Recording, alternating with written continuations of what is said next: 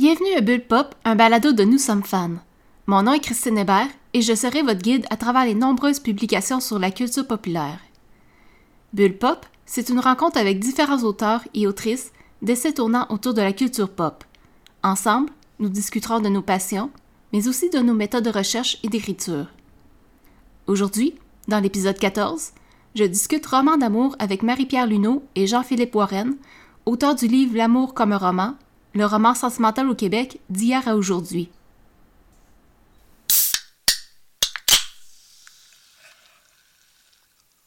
Aujourd'hui, à Bulle Pop, je reçois les co-directeurs du projet L'amour à dissous, qui est consacré aux fascicules sentimentaux publiés au Québec et dans l'après-guerre, soit Marie-Pierre Luneau et Jean-Philippe Warren. Bonjour. Bonjour. Bonjour. Vous allez bien? Très bien, merci. Et vous? Oui, moi, ça va. Et Marie-Pierre? Très bien, merci.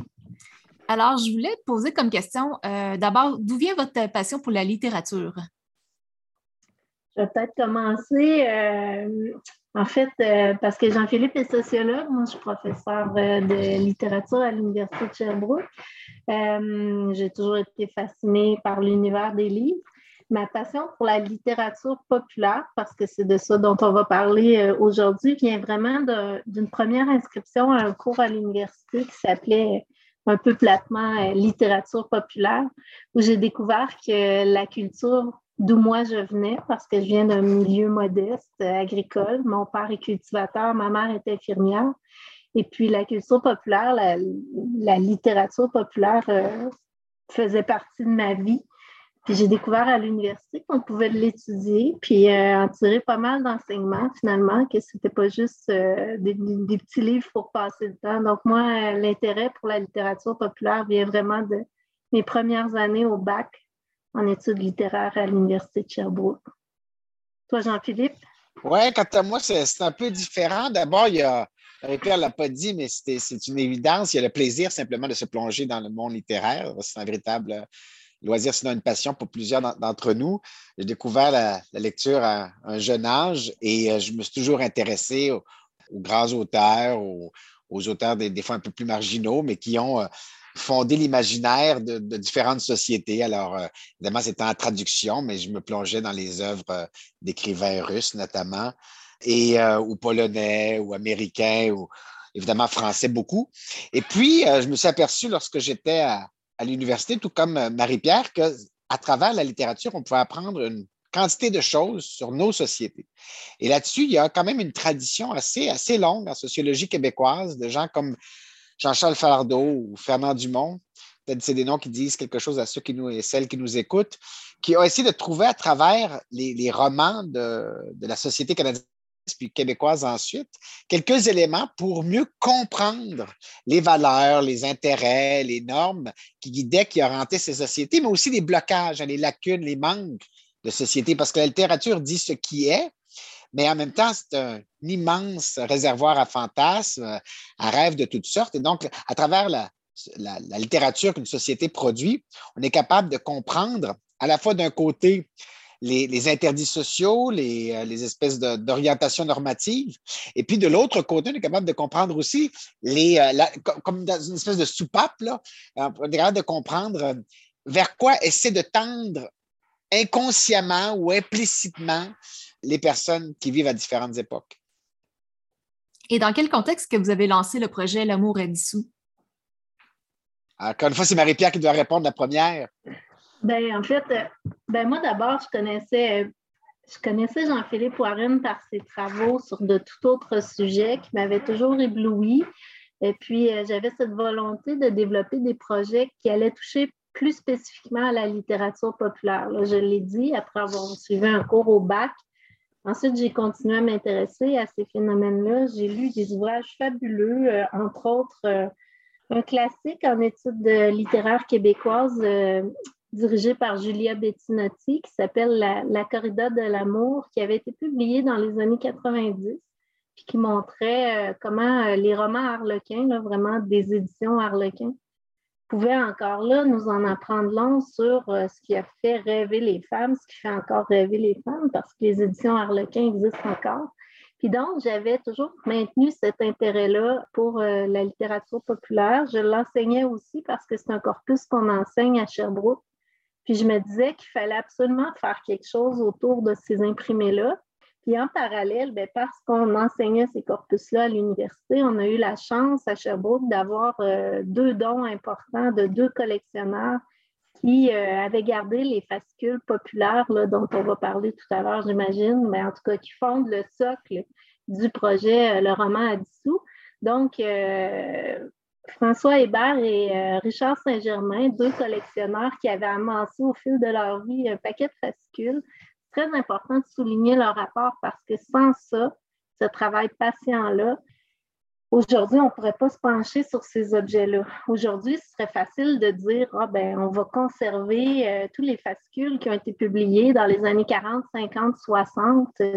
Mais aujourd'hui, c'est facile d'en voir la valeur. Tandis que quand les collectionneurs ont amassé ces collections-là, donc dans les années peut-être 70, 80, 90, les gens ne soupçonnaient pas à quel point ça pouvait être intéressant, ces publications-là.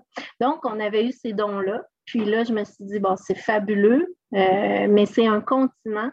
Les, collections de fascicules, là, on estime euh, qu'il y a environ 11 000 romans qui ont été publiés des années 40 aux années 60 par des éditeurs québécois, puis écrits par des auteurs et autrices québécoises. Donc, c'est énorme. Ça faisait des années donc que ça avait été déposé à l'université à Sherbrooke. Je ne savais pas par quel bout prendre ça, mais il y a une chose que je savais, c'est que si on voulait développer des projets autour de ces imprimés-là, il fallait absolument avoir euh, un sociologue qui réfléchit parce que c'est trop ancré dans les imaginaires, puis qu'il faut bien comprendre l'évolution des sociétés. Puis là, ben, je me suis dit, pourquoi pas travailler avec le meilleur, donc Jean-Philippe Poirel, qui a aimablement accepté, sans me connaître, de travailler avec moi. C'est depuis ce temps-là donc qu'on s'intéresse euh, à ces imprimés euh, qui sont si riches et puis sur lesquels on n'a pas fini de travailler d'ailleurs. On savait en commençant que ça serait énorme, mais je ne pense pas qu'on s'imagine que ce serait aussi énorme que ce l'est. Au fur et à mesure, on trouve des choses, on en découvre de nouvelles auxquelles on n'avait pas pensé. Euh, on y va euh, en, creusant et en creusant et en allant d'émerveillement de, trouvaille en trouvaille. Mais euh, c'est évident qu'au départ, il fallait avoir l'intuition de se lancer dans un projet comme celui-ci. Puis il y a beaucoup d'obstacles. Le, premier obstacle, c'est l'impression que, puisqu'on parle d'histoire sentimentale, que chaque histoire sentimentale est, banale. Non seulement est banale, mais aussi relève beaucoup du privé, de l'intime, et donc n'est pas vraiment matière à analyse euh, en termes scientifiques. Et puis il y a aussi euh, l'idée, puisque nous, on a exploré donc la question sentimentale à travers les romans d'amour, que les romans d'amour, et Marie-Pierre l'a mentionné au tout début, font partie d'une littérature populaire qui est sans intérêt. Euh, qui est d'ailleurs très largement dénigré par ceux qui euh, euh, font profession d'œuvres scientifiques et qui n'a pas là vraiment substance à analyse approfondie. Donc, il a fallu vraiment relever d'abord le premier défi de passer à travers, de passer par-dessus les préjugés qu'on entretient par rapport aux sentiments, à l'amour en particulier, puis de l'autre côté, à la littérature sentimentale. Et là-dessus, je dirais que c'est le geste de Marie-Pierre, pour moi, c'est un peu celui de, de, Christophe Colomb. Vous savez, on dit à Christophe Colomb, euh, n'importe qui aurait pu traverser l'Amérique, qu'est-ce qu'il y a d'héroïque dans ce que tu as accompli? Puis il a dit, mais c'était ça, mais il suffisait d'y penser. Et c'était vrai, il y avait, le premier défi, ça a été de se dire, euh, je vais faire fi de toutes les idées reçues que l'on a par rapport à un tel sujet je vais voir par moi-même s'il n'y a pas là quelque chose d'intéressant et d'important à connaître. Et il y avait déjà des précurseurs, on en a mentionné, quelques-unes et quelques-uns, et quelques précurseurs, mais ils étaient euh, assez euh, disséminés. Il y, avait, il y en avait une ici, il y en avait un là, euh, il n'y avait pas vraiment de réseau constitué. Et à travers nos recherches, ce qu'on a voulu aussi faire, c'est bâtir les bases de quelque chose qui serait un véritable regroupement de chercheurs pour investiguer de manière plus approfondi puis de plus, plus méthodique, un sujet qui avait été laissé largement en friche jusqu'ici. Euh, mais c'était quel billet, mais quel préjugé que vous avez dû laisser derrière vous par rapport au roman sentimental? Comme je dis, le premier préjugé, c'est de dire qu'il n'y a rien à raconter. Hein. chaque histoire d'amour est à la fois unique, puis à la fois universelle. Comme elle est unique, on ne peut rien dire d'un point de vue général. Puis comme elle est universelle, ben, elle, semble, banale, elle semble triviale, elle semble n'avoir pas vraiment quelque chose d'original. Et donc, le premier obstacle, le premier défi, la première épreuve, ça a été ça, été de dire non, malgré que chaque histoire d'amour est toujours la même histoire, ça reste, ben, malgré que ce soit la même histoire, une histoire différente à chaque fois, et surtout une histoire qui est différente à chaque fois parce qu'elle est structurée selon les, époques et les sociétés. On ne rêve pas l'amour de la même manière en 1940 qu'en 2022, en 1980 qu'en 1880. Et donc, ça, c'est la première euh, critère qui est intéressant. Mais le deuxième critère, c'est que la littérature populaire, elle est l'objet d'un tel mépris que plusieurs personnes qui se retrouvent professeurs d'université ne voudraient pas se voir dans le métro, dans un lieu public, avec euh, certains livres que l'on étudie, Marie-Pierre et moi, à la main. Les, personnes avec qui auraient un, tel livre entre les mains se sentiraient gênées, essaieraient de trouver des excuses pour lesquelles, euh, pendant un moment d'égarement, elles ont osé ouvrir un ouvrage de littérature populaire. Alors que euh, non seulement certains ouvrages de littérature populaire sont passionnants en soi, ces ouvrages-là valent le détour, mais euh, pour n'importe qui, mais en plus de ça, c'est une espèce de fenêtre sur, euh, sur une, un type d'imaginaire qui est extrêmement courant. Je veux dire, euh, on, le sait pour le cinéma, on le sait pour la littérature, on le sait pour euh, la, peinture. Euh, de tout temps, l'amour a fait rêver. Donc, c'est pas, c'est, pas quelque chose de, rare.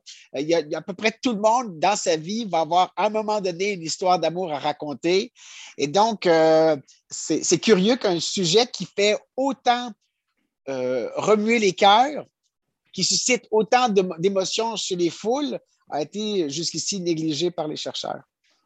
Mais c'est important de compléter, c'est tout à fait juste ce que tu dis, Jean-Philippe, mais il ne faut, pas, euh, faut pas oublier que le roman d'amour s'adresse aux femmes et est majoritairement écrit par des femmes. Puis, euh, on parle de littérature populaire, puis c'est vrai que la littérature populaire a toutes ces vertus-là que tu viens de souligner, mais la, littérature populaire est elle-même divisée en segments qui n'ont pas tous valeur égale. Le roman policier est loin d'être autant dénigré que le roman sentimental. Le roman sentimental, Jean-Philippe le dit, au fond, on va réduire ça à l'histoire d'un, parce que souvent c'est hétéronormé, donc d'un homme et d'une femme qui se rencontrent, qui ne peuvent s'aimer, qui subissent une série d'obstacles, puis qui finissent à la fin, donc ensemble à la fin par un mariage ou une promesse de mariage.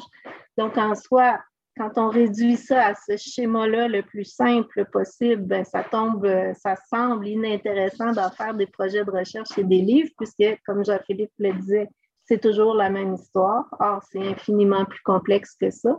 Mais en plus, puis ça, je pense que c'est important de le marteler à chaque fois qu'on en parle, c'est parce que c'est majoritairement, traditionnellement écrit par des femmes s'adressant aux femmes que euh, c'est encore plus relégué au plus bas de l'échelle des valeurs symboliques des sous-genres sentimentaux. Or, le pari qu'on a fait, c'est de dire, euh, ben, il doit y avoir bien quelque chose là-dedans. S'il y avait quelque chose à dire sur les romans harlequins, qui sont essentiellement euh, tributaires d'un imaginaire américain anglo-saxon, qu'est-ce qu'il y a à dire sur les romans euh, d'amour québécois? D'abord, il fallait les chercher. On ne savait pas s'il en existait. Il y en, il en existe en effet plein et à travers le temps.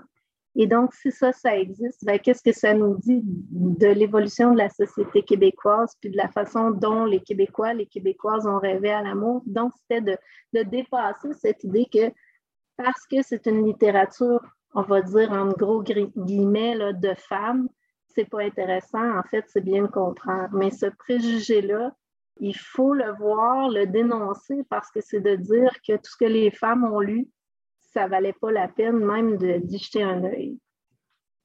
Comment que vous avez constitué votre euh, corpus de recherche? En écumant des bibliographies, des dictionnaires, des catalogues d'éditeurs euh, pour se faire des listes. Euh, peut-être qu'à un moment donné, la bibliographie là, du corpus de recherche avait quelque chose comme 300 titres. Mais évidemment, on s'était donné une définition, hein, parce que si on avait décidé de traiter de tous les romans qui parlent d'amour, on n'aurait pas encore fini, on ne serait pas là en train de s'en parler aujourd'hui du livre qui a été publié. Donc, on s'est donné la même définition là, qui fait consensus euh, chez les chercheurs qui se sont penchés sur le, genre sentimental. c'est-à-dire euh, des romans qui font, des romans en fait dont on pourrait résumer qu'ils consacrent le triomphe de l'amour. C'est que l'amour doit être le sujet principal, doit répondre à une certaine trame narrative qu'on a évoquée tout à l'heure, donc la rencontre, la séparation des amoureux, puis leur réunion à la fin.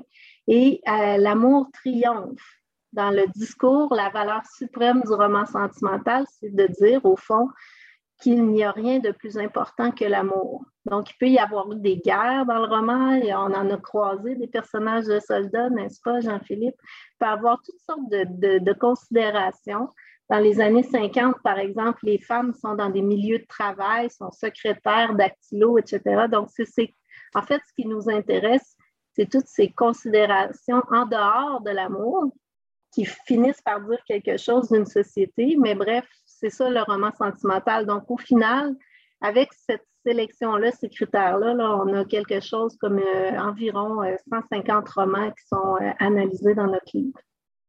La, liste n'est pas complète.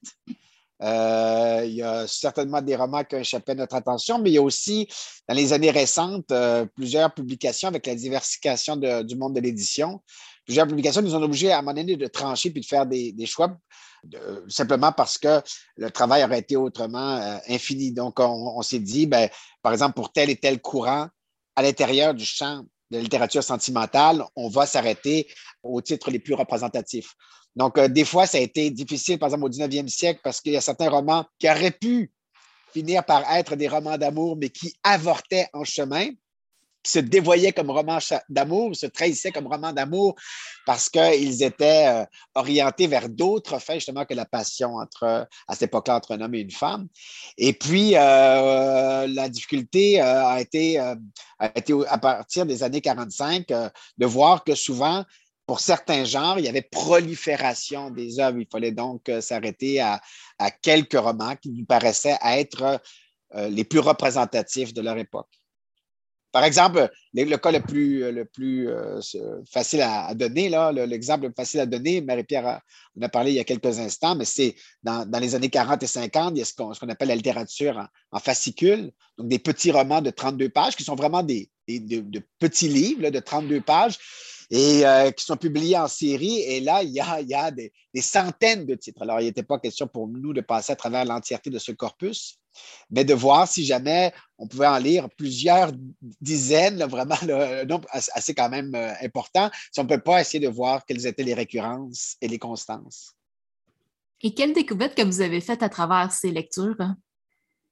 Ben, la première grande découverte, je pense, c'est à quel point le sujet de l'amour est riche, à quel point c'est extraordinaire de pouvoir y lire certains des attendus, euh, certains des, des, des, euh, des refoulés de, chaque époque de la société canadienne, française et québécoise. Moi, je ne m'attendais pas à ce qu'il y ait tant à dire sur un sujet comme celui-là.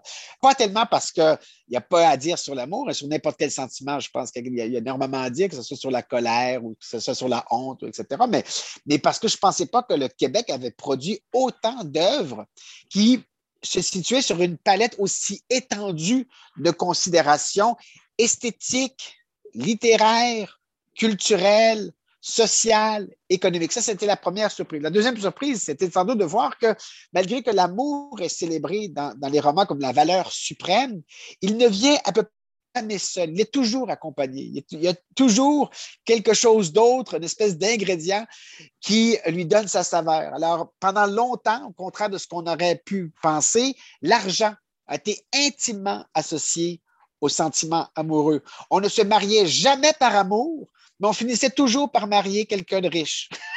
Et donc, c'est intéressant de voir que tout en niant le fait que l'amour puisse être dépendant d'autre chose, on ne cessait de répéter quand même qu'il y avait euh, certains traits liés à l'amour, certaines caractéristiques associées à l'amour qui devaient être prises en compte lorsqu'on devait tomber en amour.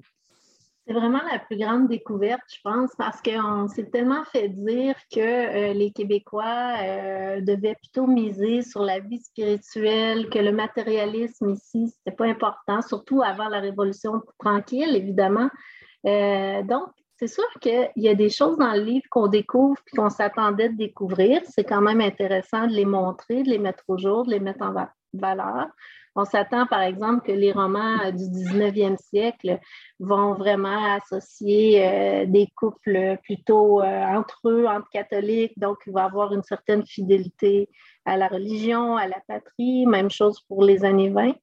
Mais on ne soupçonne pas à quel point, comme le dit Jean-Philippe, il ne faut pas vivre en dessous du seuil de la pauvreté. Et ça, ce serait peut-être le constat qui est le plus surprenant parce qu'il se vérifie dans toutes les époques.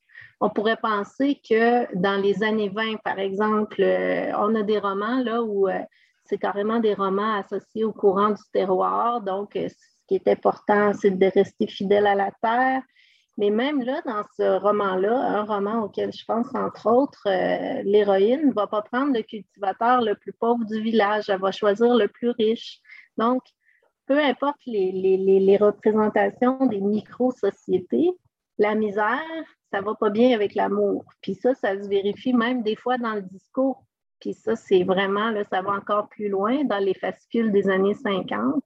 La pauvreté, c'est vraiment un obstacle à l'amour. Donc là, il y, a, une espèce de, discours qui soit euh, encourage les héroïnes à se marier avec des grands riches, là, vraiment, puis à aller vivre à Outremont, ou soit euh, au moins avoir, euh, faire partie de cette culture, cette classe moyenne euh, où elle va pouvoir même se permettre des petits voyages, être dorlotée. Donc, ça correspond aussi à l'essor de la, classe moyenne au Québec. Mais cette idée qu'on pourrait vivre d'amour et d'eau fraîche n'est vraiment pas entérinée par le roman sentimental qui fait le triomphe de l'amour. Donc, ça, c'est vraiment intéressant.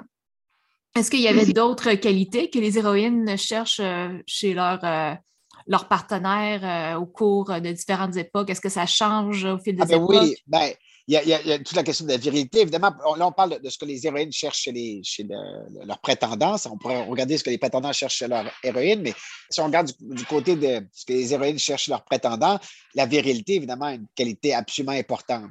La, la virilité qui est associée au travail, donc euh, il faut que la personne puisse être travaillante, énergique, entreprenante, gage de succès professionnel dans la vie. Donc, ça, c'est une première chose. La personne doit être robuste, forte, grande, musclée pour protéger l'héroïne, qui est, elle, toujours décrite comme, comme petite et frêle. Donc, il y a cette idée de, du mâle protecteur qui répond bien, à l'époque, on parle bien, à la définition que l'on donne du rôle de l'homme dans la famille. Hein. L'homme est le pourvoyeur, l'homme est le protecteur de la femme et la femme lui doit obéissance parce que euh, celui-ci, donc l'homme, est capable de lui garantir sa sécurité à la fois physique et financière.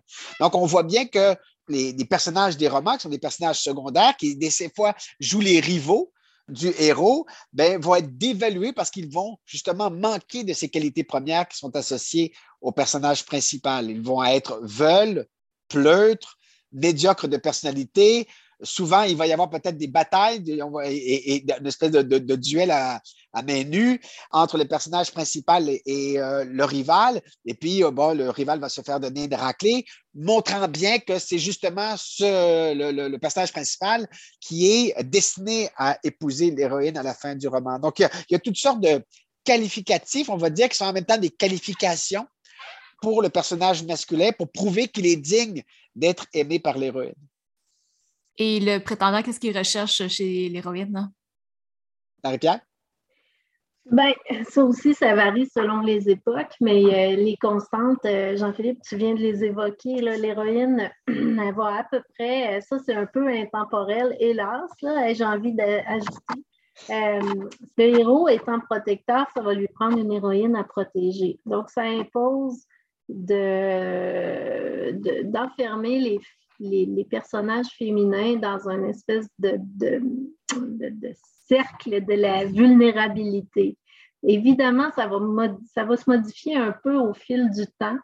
Par exemple, je l'ai dit tantôt, les héroïnes vont commencer à travailler dans les romans des années 40, 50, 60. C'est des emplois temporaires. Le milieu du travail va leur servir essentiellement justement à se trouver un mari, puis elles vont retourner dans la sphère domestique après. Donc, malgré ces changements qui peuvent apparaître un peu superficiels, l'héroïne va rester dans le roman sentimental de tout temps caractérisée un peu par sa fragilité, voire sa dépendance au héros, puis ça se vérifie encore aujourd'hui. Donc, c'est quelque chose qui change peut-être pas tant que ça. Euh, je ne sais pas si tu as d'autres choses à ajouter là-dessus. Oui, ben on, on ne peut pas ne pas mentionner l'extrême beauté de l'héroïne, qui est toujours resplendissante, mais une, beauté modeste. Alors, à, la fois, cette beauté est éclatante, mais elle ne doit pas outrepasser l'érotisation hein, des personnages féminins qui est tolérée à l'époque. Donc, euh, on va par exemple la reconnaître au fait que par rapport à sa rivale, parce que souvent elle aussi va avoir une rivale, sa rivale va être davantage une vampe avec des décolletés trop profonds, avec euh, des jupes trop courtes. Et donc, la sexualisation, on va dire, qui dépasse les bornes du côté de la rivale, va montrer qu'elle se disqualifie pour pouvoir vraiment se mesurer à l'héroïne qui, elle, tout en étant d'une extrême splendeur, reste toujours assez chaste pour les normes de son époque. Donc, il y a vraiment un, un exercice assez difficile, une espèce de gymnastique assez difficile dans les romans. Où on doit à la fois souligner la beauté, les, traits resplendissants de l'héroïne, tout en la décrivant comme un ange qui est au-delà justement du simple attrait physique pour le héros. Donc, le héros va découvrir cet ange qui est d'une grande, grande beauté, comme un ange, mais qui, justement, parce qu'il a un, côté angélique, ne veut pas être convoité aussi lubriquement qu'il pourrait le faire pour d'autres personnages secondaires. À partir de quel moment que l'héroïne a pu se permettre d'avoir une sexualité, euh, par exemple, hors mariage dans sa quête de l'amour? Donc ça, je vais laisser Jean-Philippe, c'est vraiment un spécialiste de l'histoire de la sexualité au Québec. il y a toute une belle réflexion là-dessus. Je vais te laisser, euh, je compléterai au besoin. Alors, c'est seulement à partir des années 70 et cette découverte de la sexualité en dehors du mariage qui oblige la personne qui écrit les romans à décrire l'acte sexuel qui n'arrivait autrement pas, puisque le roman se finissait soit sur le mariage, ou la promesse du mariage. Donc, on n'a jamais la description de la nuit de avant les années 70, mais à partir de 70, donc, on découvre la sexualité avant le mariage, avant même euh, souvent la déclaration d'amour. Et ça va obliger, euh, au contraire de ce qu'on aurait pu penser, non seulement pas une acceptation joyeuse de la sexualité, à travers cette, libération, mais au contraire, une grande violence pour les femmes. Les, femmes vont être euh, initiées à l'acte sexuel, mais à, dirais à leur corps défendant, avec tout ce que cette euh, expression suppose, qui va aller parfois jusqu'à des passages où l'héroïne se fait violer par celui qui va devenir soit, son mari euh, adoré, ou soit encore qui est déjà son mari, mais euh, pour lequel elle n'a pas encore déclaré ses véritables sentiments. Donc, c'est, et les années 70, 80, 90, on voit ce thème donc récurrent revenir à tel point qu'on a décrit cette période-là, pas seulement pour le Québec, mais aux États-Unis ou en Grande-Bretagne, comme des sagas du viol. Hein. c'est une drôle d'expression, les sagas du viol, mais parce que le thème du viol revient constamment dans des lectures qui sont principalement, comme Marie-Pierre le disait, destinées à des femmes. Donc, ce sont des lectrices qui consomment ces œuvres dans lesquelles il y a des passages d'une extrême brutalité. Dans les années 2000, il va y avoir, donc on, passe à une autre période où euh, les femmes vont avoir une sexualité beaucoup plus acceptée, mais où elles vont vouloir atteindre les relations sexuelles qu'elles vont avoir avec différents partenaires, découvrir un moment de telle jouissance qu'elles vont pouvoir être ce qu'on appelle revirginisées. Donc, elles, vont, elles vont dire, c'est quand je fais l'amour avec ce type qui, à travers l'acte sexuel, se découvre comme Mr. Right, l'élu de mon cœur, c'était comme si je faisais l'amour pour la première fois. Donc, on voit que la sexualité, qui était autrefois complètement écartée de notre corpus, avant les années 40 euh, et 50, on ne se permet que de euh, simples allusions à l'érotisation des personnages, et de manière assez discrète d'ailleurs. À partir des années 70, euh, on voit que la sexualité devient une composante majeure, centrale du récit, mais avec euh, beaucoup de, tentatives d'amadouation, je comment ça, de, pour composer avec l'éruption de cette euh, réalité nouvelle. C'est important de souligner ça, euh, que dans le fond, on, aurait tendance à penser, ça aurait été une hypothèse tout à fait euh, naturelle de dire euh, on va étudier, comme on l'a fait, le roman d'amour des origines à nos jours, donc du 19e siècle aux années, disons, 2020, de se dire plus ça va aller, plus l'amour va être libéré de ses chaînes. Or, ça, je pense qu'on le martèle bien dans le, dans le, le livre ça dépend euh, sous quel angle on regarde. Bien sûr, aujourd'hui, par exemple, euh, l'héroïne de Chiclit ne va pas être tentée deux secondes de marier un bon catholique canadien-français. Ça, ça pèse plus sur euh, la relation amoureuse. Mais c'est d'autres chaînes qui sont formées qui étaient là en germe dans la matrice du roman sentimental? C'est important de dire que le motif du héros qui envahit l'espace de l'héroïne, c'est un des fondements du roman sentimental depuis ses débuts. On voit ça avec des classiques dans la littérature anglophone comme euh, Pamela ou La vertu euh, récompensée de Samuel Richardson, qui raconte euh, l'histoire d'un gars, au fond, qui séquestre sa domestique, qui lui fait subir des sévices, puis qui va finir par l'épouser, elle va être amoureuse, puis elle va subir une ascension sociale grâce à ça. Donc, c'est un vieux motif mais qui prend de plus en plus de place. Puis là, on pourra parler de la mode de la mommy porn. D'ailleurs, c'est très péjoratif ça en soi, tout comme la chiclite. C'est des appellations encore qui désignent bien le mépris dont cette production est victime. Mais donc, qui, euh, avec la libération sexuelle des années 70, peuvent avoir droit de citer dans toute leur violence dans le roman sentimental. Donc, c'est intéressant de voir que c'est en germe dès les origines et que la libération des mœurs ben, permet de décrire euh, ces viols-là qui étaient là en germe ou en, filigrane ou symbolique. Par exemple, les héros vont, vont entrer dans les, les, chambres des héroïnes sans frapper. Ben, c'est comme une métaphore du viol qui existe et qui va euh, finir par être nommément décrit là, dans la production plus récente. Donc, il ne faut vraiment pas penser que l'amour se libère de ses chaînes. Il ne l'est d'ailleurs toujours pas.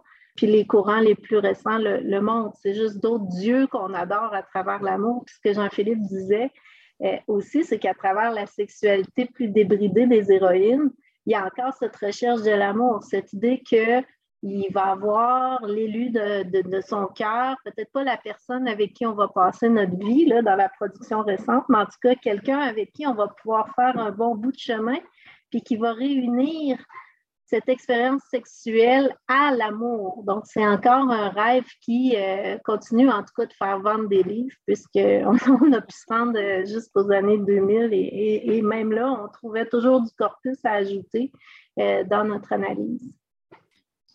Mais en général, qu'est-ce que le roman sentimental peut nous enseigner sur l'histoire sociale du Québec? Ben, euh, euh, il peut nous enseigner sur l'histoire du Québec de période en période, hein, parce qu'il n'y a, a, pas une, y a une histoire de l'amour, mais qui se décline selon euh, plusieurs types, plusieurs sous-genres. on voit à quel point l'amour romantique, passionnel et passionné du début du 19e siècle, cet amour-là pose problème à une société canadienne-française qui se voit encore à travers des transcendances qui ne sont pas celles du sentiment amoureux. Du sentiment, oui, mais pas du sentiment amoureux. Donc, on va dire, oui, l'amour, c'est très bien, mais ça va être l'amour de la patrie, ou ça va être l'amour de Dieu, ou ça va être l'amour de la terre, ou ça va être l'amour des traditions, ou ça va être l'amour de l'Église. Donc, on, essaie de canaliser, de, réorienter l'élan passionnel des gens pour un homme ou une femme vers d'autres fins.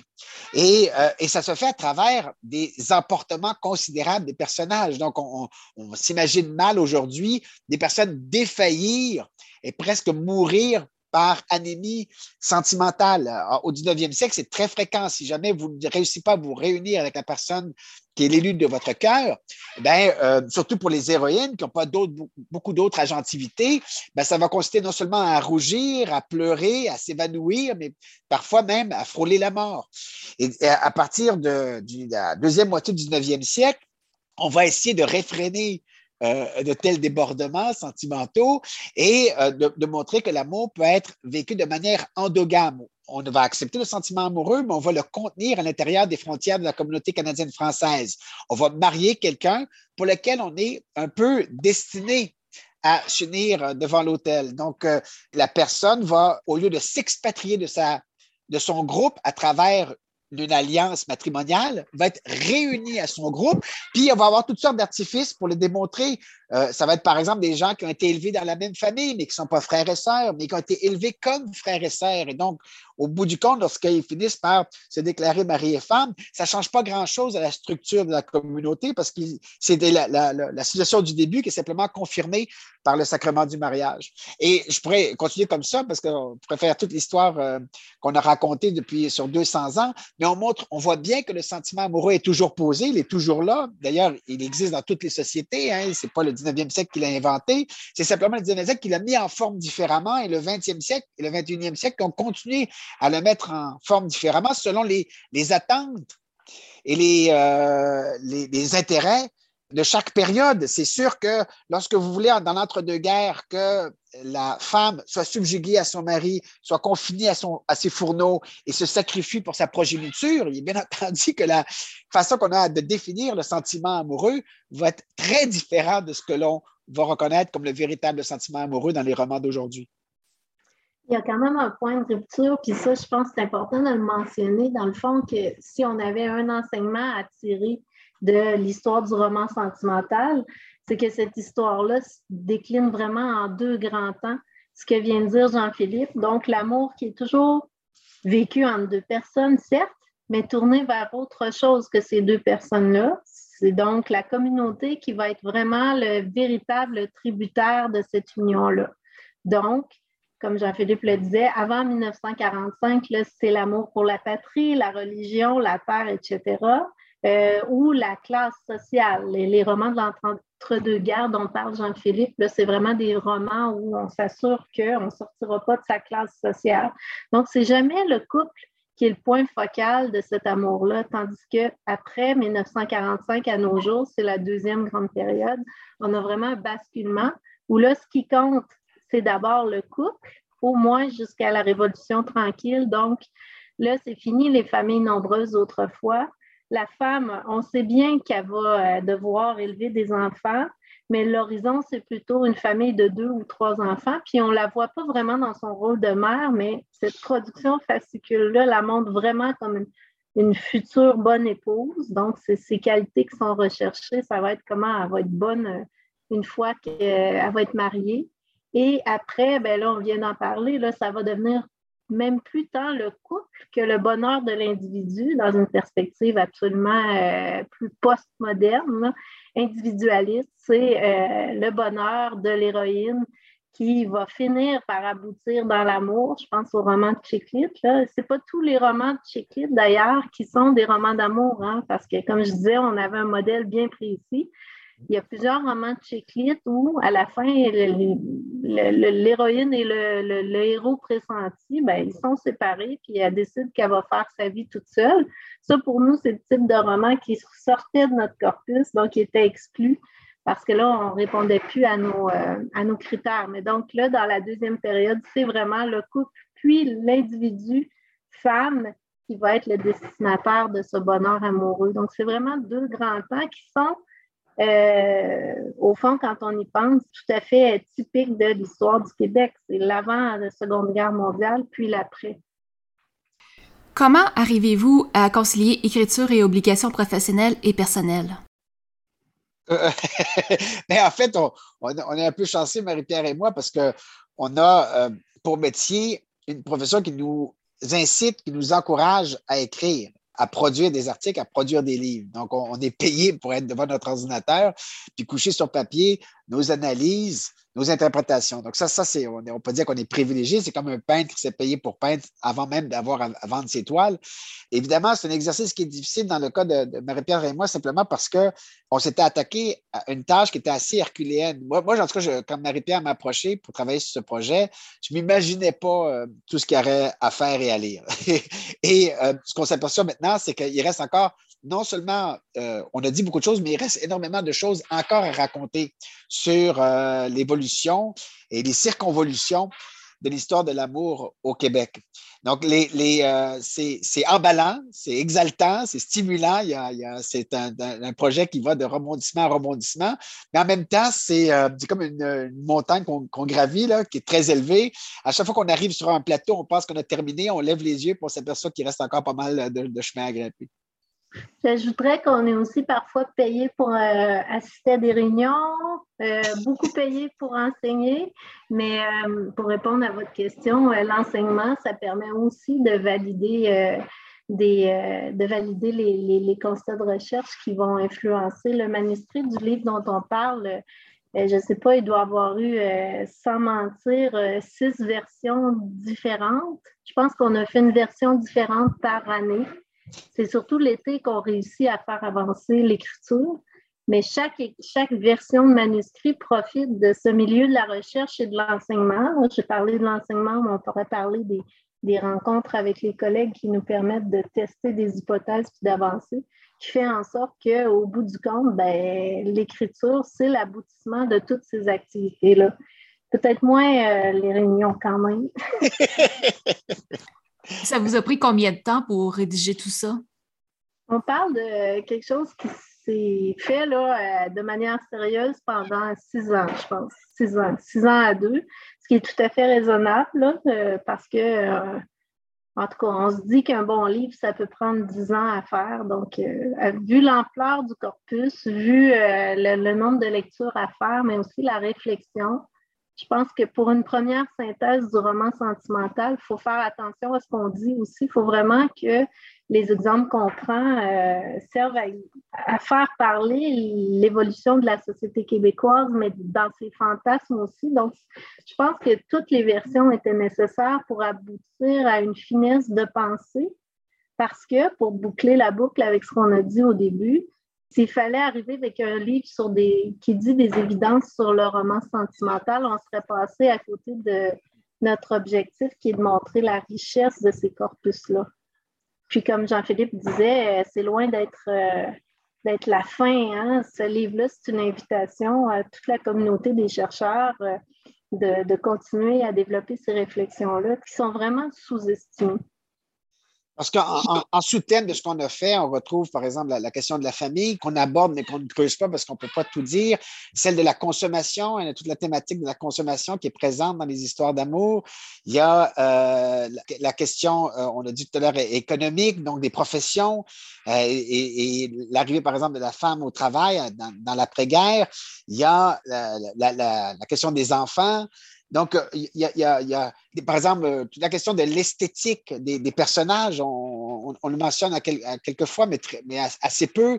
La question du lectorat, on, fait quelques remarques ici et là pour euh, essayer de, de donner quelques indications sur euh, qui euh, sont ceux et celles qui consomment la littérature sentimentale, mais c'est pas le même monde, c'est pas le même public, c'est pas le même milieu, c'est pas les mêmes habitudes de lecture, selon qu'on est au 19e siècle, au 20e siècle ou maintenant. Donc, il y, a tellement d'apartés qu'on est obligé de, de biffer, de, de, de, raturer parce qu'on voulait s'intéresser seulement au tronc principal du récit amoureux tel qu'il se décline dans les romans sentimentaux. Mais il y aurait ne serait-ce qu'un autre livre à faire sur les, nouvelles sentimentales hein, qui ne font pas partie de notre corpus. Il y aurait déjà un autre livre à faire. Puis il y a tellement de, en ce moment, on s'en aperçoit, Marie-Pierre et moi, il y a tellement de chemins de traverse à explorer, à arpenter, euh, c'est nécessaire donc de constituer une espèce de réseau de gens qui veulent bien travailler avec nous pour nous épauler dans la tâche. Et c'est ce qu'on a fait depuis quelques années. On travaille, Marie-Pierre et moi, là-dessus. On a essayé de, recruter quelques personnes qui étaient volontaires, qui, voulaient bien être avec nous pour essayer d'avancer dans, ce, territoire euh, qui est encore largement méconnu. Et au risque de répéter, il y a tellement de livres à lire, les corpus sont tellement énormes, c'est le, le défi là, quand on travaille sur la culture c'est de se mesurer à des corpus complètement gigantesques. On disait tout à l'heure que les fascicules, euh, bon, peu importe le genre, policier, espionnage, euh, aventure, roman sentimental, entre 1940 et 1965, c'est 11 000 titres. Évidemment, à deux, on n'a pas du tout l'ambition de lire les 11 000 titres, mais le roman sentimental lui-même, ça peut faire la moitié de ces titres-là à peu près. Là. On estime que c'est à peu près la moitié. Donc, même la moitié on ne réussirait pas à les lire.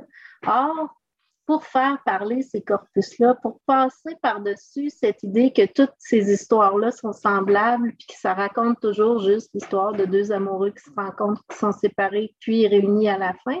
Si on veut passer par-dessus ça, il faut en lire beaucoup. Donc, ça a beau être des petits romans de 32 pages, ben, il faut en lire beaucoup pour aller chercher les contre-discours. Là où ça devient intéressant, c'est par exemple tomber sur un passage où l'héroïne va dire Ah, ben finalement, le mariage, c'est pas si drôle que ça, puis c'est difficile, puis les hommes sont capricieux, puis il faut être à leur service. Ça, une occurrence de ça, c'est fabuleux, mais pas suffisant pour faire quelque chose. Donc, il faut en lire plusieurs, amasser tous les, les extraits où l'héroïne se plaint de la condition de la femme mariée pour venir à bout de faire parler ces corpus-là. Donc, plus on en lit, plus c'est intéressant, mais en même temps, euh, c'est humainement euh, énergivore, en tout cas très énergivore. Est-ce que vous avez une routine d'écriture? Euh, pour ma part, non. Non. Euh, j'ai deux jeunes enfants, ceux de, de Marie-Pierre sont grands maintenant, mais les miens sont encore jeunes. Euh, il faut écrire euh, entre, entre la préparation du, souper, puis après que les mamans, après que les, mamans, les enfants soient couchés, etc. On essaie de grappiller ici et là les quelques minutes qu'on peut donner à l'écriture. C'est pas quelque chose.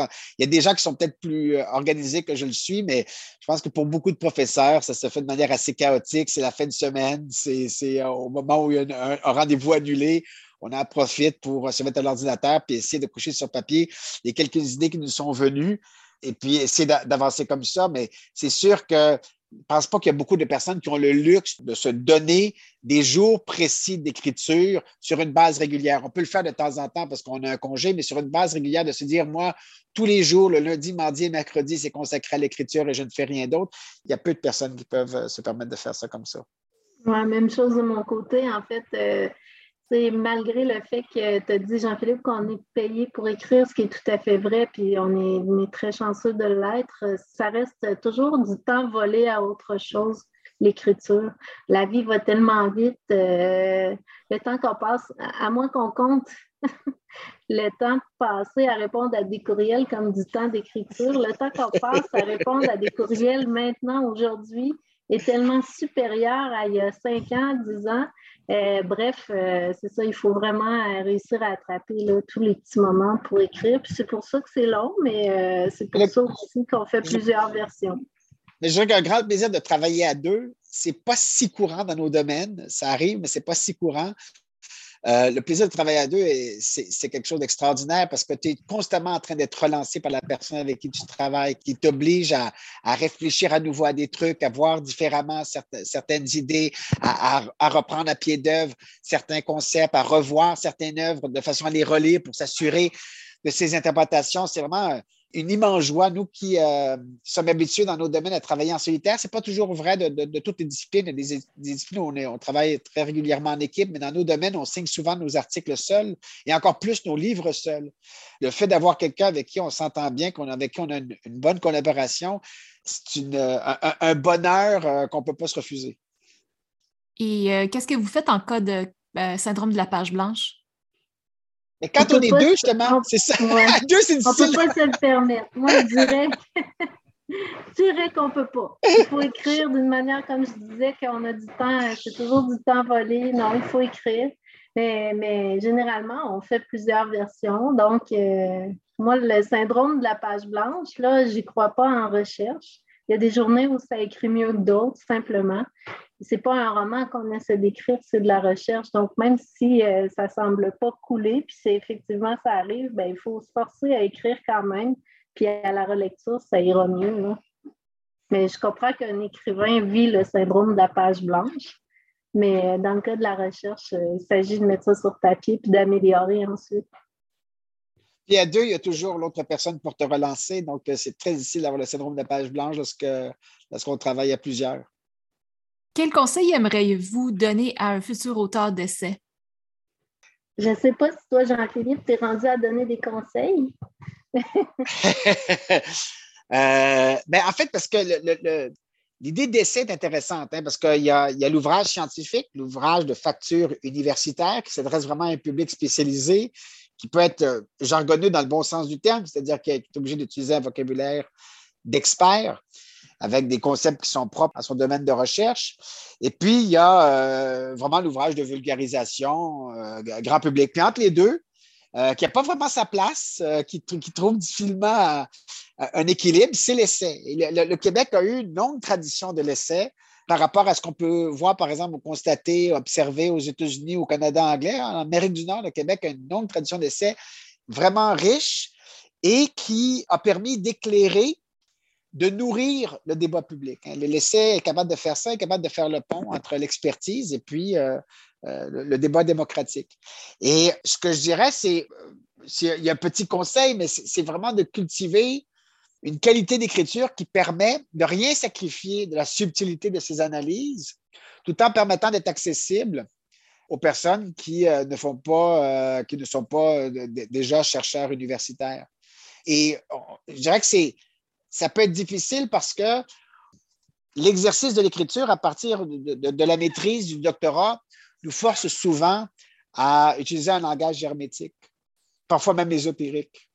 Euh, et, donc, l'art de l'essai, je ne dis pas qu'il est en train de se perdre, l'art de l'essai, mais il est de plus en plus difficile. Je pense que c'était plus facile euh, il, y a, 20 ans ou 30 ans euh, et, que maintenant, ben, c'est quelque chose qui doit continuer, mais avec un défi nouveau.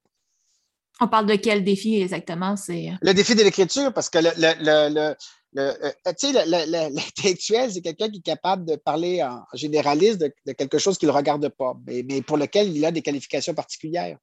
Donc, euh, il ne faut pas avoir, il euh, faut, faut, pas faire des raccourcis, il ne faut pas faire des généralisations qui sont des généralités, mais en même temps être capable d'offrir un discours qui est intelligible pour une masse de gens qui autrement ne seraient pas informés des avancées de, son domaine de recherche. Et là-dessus, c'est ça que je trouve qui, euh, est plus compliqué parce que la, la, la, logique même de la recherche scientifique, c'est d'aller vers davantage de spécialisation. Heureusement qu'il y a une spécialisation parce que ça voudrait dire, s'il n'y avait pas de spécialisation, ça veut dire qu'on n'avancerait pas. Alors oui, il y a des choses que l'on sait maintenant qu'on n'a pas besoin de refaire. Et donc, il faut être de plus en plus précis, de manière de plus en plus affinée dans les articles que l'on rédige. C'est la raison d'ailleurs pour laquelle il y a moins de livres et plus d'articles.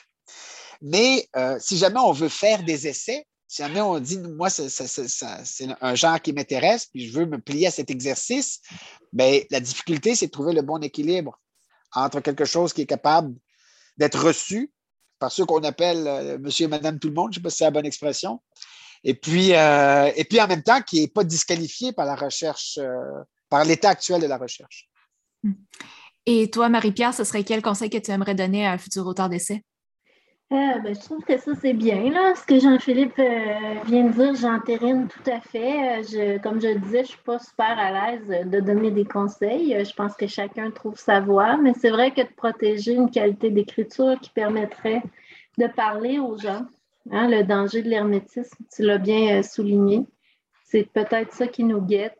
Euh, essayer de parler aux gens, surtout dans le cas où on travaille, nous, spécifiquement sur la culture populaire. Je pense que c'est encore plus important parce que ne faudrait pas présumer que les consommateurs de culture populaire ne sont pas capables de, lire euh, des ouvrages universitaires, bien au contraire. Euh, je pense que ce souci-là devrait ouais, primer sur l'élaboration de concepts ésotériques, comme tu le dis, Jean-Philippe. Quel sera votre prochain projet d'écriture? On en a plusieurs. On en a plusieurs en, chantier euh, avec des degrés euh, d'avancement différents. Je pense que le prochain livre devrait être euh, justement encore sur les, les, fascicules, mais un, livre illustré parce qu'on n'a pas parlé de la présentation matérielle de ces objets-là. Mais ces romans à dissous, sont, quand ils sont bien faits, euh, ils sont magnifiques. Il y a toute une esthétique des années 50 qui est fabuleuse, euh, entre autres parce que euh, l'illustrateur du principal éditeur des fascicules était un artiste, il s'appelait André Larchevêque. Ses couvertures sont magnifiques. Donc là, on va travailler, en fait, on est plutôt avancé sur un livre qui va vulgariser le contenu de ces fascicules-là, mais en étant fortement illustré. Donc, un livre plus de type grand public, un beau livre qui devrait paraître quelque part en 2023. oui, c'est ça et euh, qui va aborder les différents aspects euh, de, pourquoi, en fait, qui va faire comprendre au grand public pourquoi ces imprimés populaires qu'on a longtemps méprisés font au contraire partie d'un patrimoine, je vais dire un patrimoine imprimé super important qui nous permet de comprendre euh, vraiment l'évolution de la société québécoise des années 40 euh, aux années 60. Donc, comment les baby boomers euh, se sont rêvés, parce qu'on ne l'a pas dit, mais au fond, le public de ces fascicules, c'est la génération des baby boomers. donc, comment ils ont rêvé à leur futur, comment ils se sont rêvés une destinée qui était vraiment différente de celle de leurs parents, comment ces imprimés-là montrent euh, vraiment avec des images parlantes l'entrée du Québec dans la société de consommation. Donc, ça, c'est notre prochain, euh, prochain projet, prochaine publication. Et un dernier commentaire avant de conclure cette entrevue? Ben, on peut certainement vous remercier pour l'intérêt euh, que vous avez porté à notre livre. Puis, euh, de nous avoir permis encore une fois de dire que le roman sentimental, ben, c'est un objet qu'il faut absolument euh, euh, étudier, puis il faut passer par-dessus les préjugés qu'on a à son encontre, que ce soit les vieux romans sentimentaux, que ce soit la production de l'extrême contemporain, il faut s'y intéresser, même si on n'est pas nécessairement d'accord avec les représentations que ça contient. On a parlé tout à l'heure de culture du viol. Euh, il faut quand même regarder droit dans les yeux ces représentations pour comprendre leur succès, puis éventuellement l'expliquer et, peut-être s'en sortir s'il faut. Mais bref, il faut regarder ces objets-là vraiment pour ce qu'ils sont et ce qu'ils ont à nous enseigner sur les goûts des lectorats populaires à travers le temps. Alors, euh, je te remercie, Marie-Pierre, et aussi Jean-Philippe pour cette entrevue. Merci à toi. Merci beaucoup.